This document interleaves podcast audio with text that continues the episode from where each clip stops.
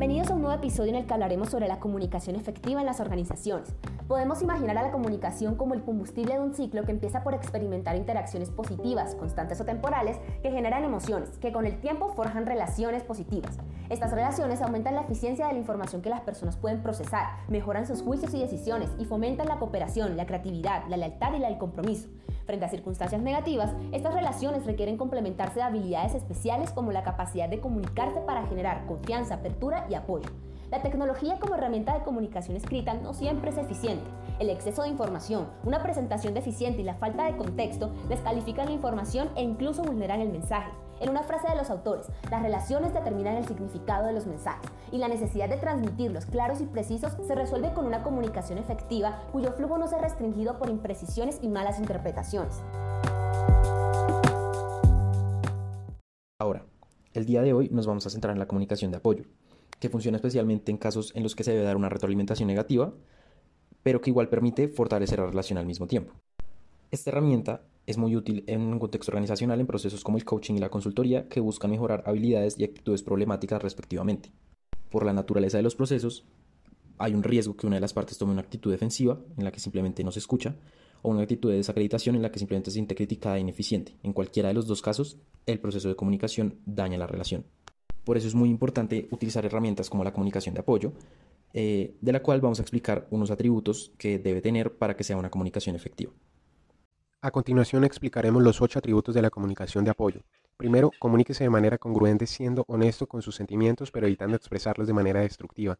Segundo, utilice expresiones descriptivas, no evaluativas. Describa de manera objetiva lo que ocurrió, su reacción a los sucesos y las consecuencias objetivas de esas acciones, y sugiera alternativas aceptables. Tercero, use expresiones orientadas al problema y no a la persona. Es decir, enfóquese en la descripción de la conducta de los individuos y en las características de los acontecimientos, no en los atributos de la persona. Cuarto, utilice expresiones de validación que reconozcan la importancia y la singularidad del otro. Manifieste su flexibilidad y humildad al estar abierto a nuevas ideas con nueva información.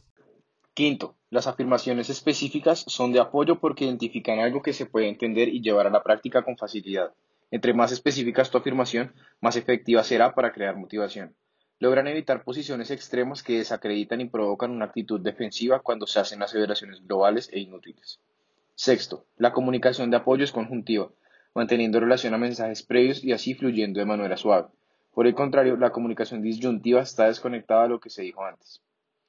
Séptimo, la comunicación de apoyo es propia o directa, responsabilizándonos de nuestra propia comunicación y aumentando nuestra confianza en nosotros mismos y los sentimientos de valía personal, lo que demuestra debe participar en una relación y actuar como compañero o ayudante. Cuando la comunicación es impropia o indirecta, el receptor nunca está seguro de quién es el titular del mensaje y el punto de vista que transmite.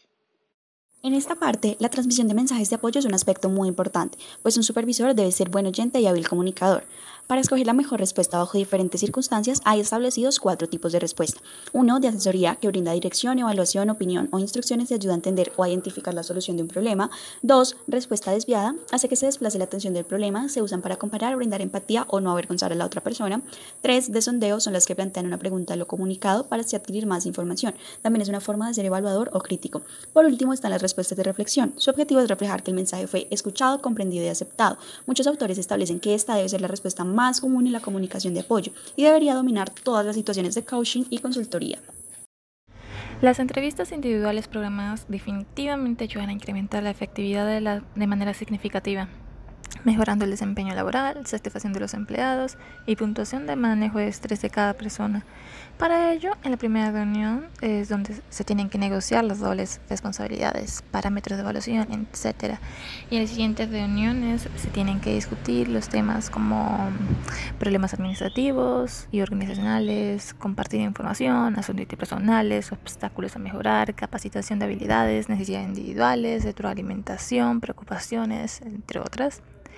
Esta reunión no es solo un tiempo para sentarse y charlar, sino que tiene como objetivo alentar a la mejora y fortalecer las relaciones.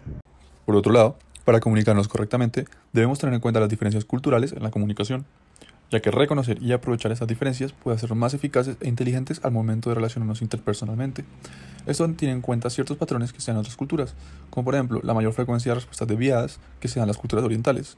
O tenemos el caso de que para los directivos asiáticos ven a los directivos latinos o estadounidenses como más impetuosos o agresivos al mostrarse abiertos muy pronto. Sin embargo, se concluye que a pesar del valor que tiene reconocer estas diferencias para la comunicación, los ocho atributos mencionados anteriormente son efectivos para absolutamente todas las nacionalidades y culturas.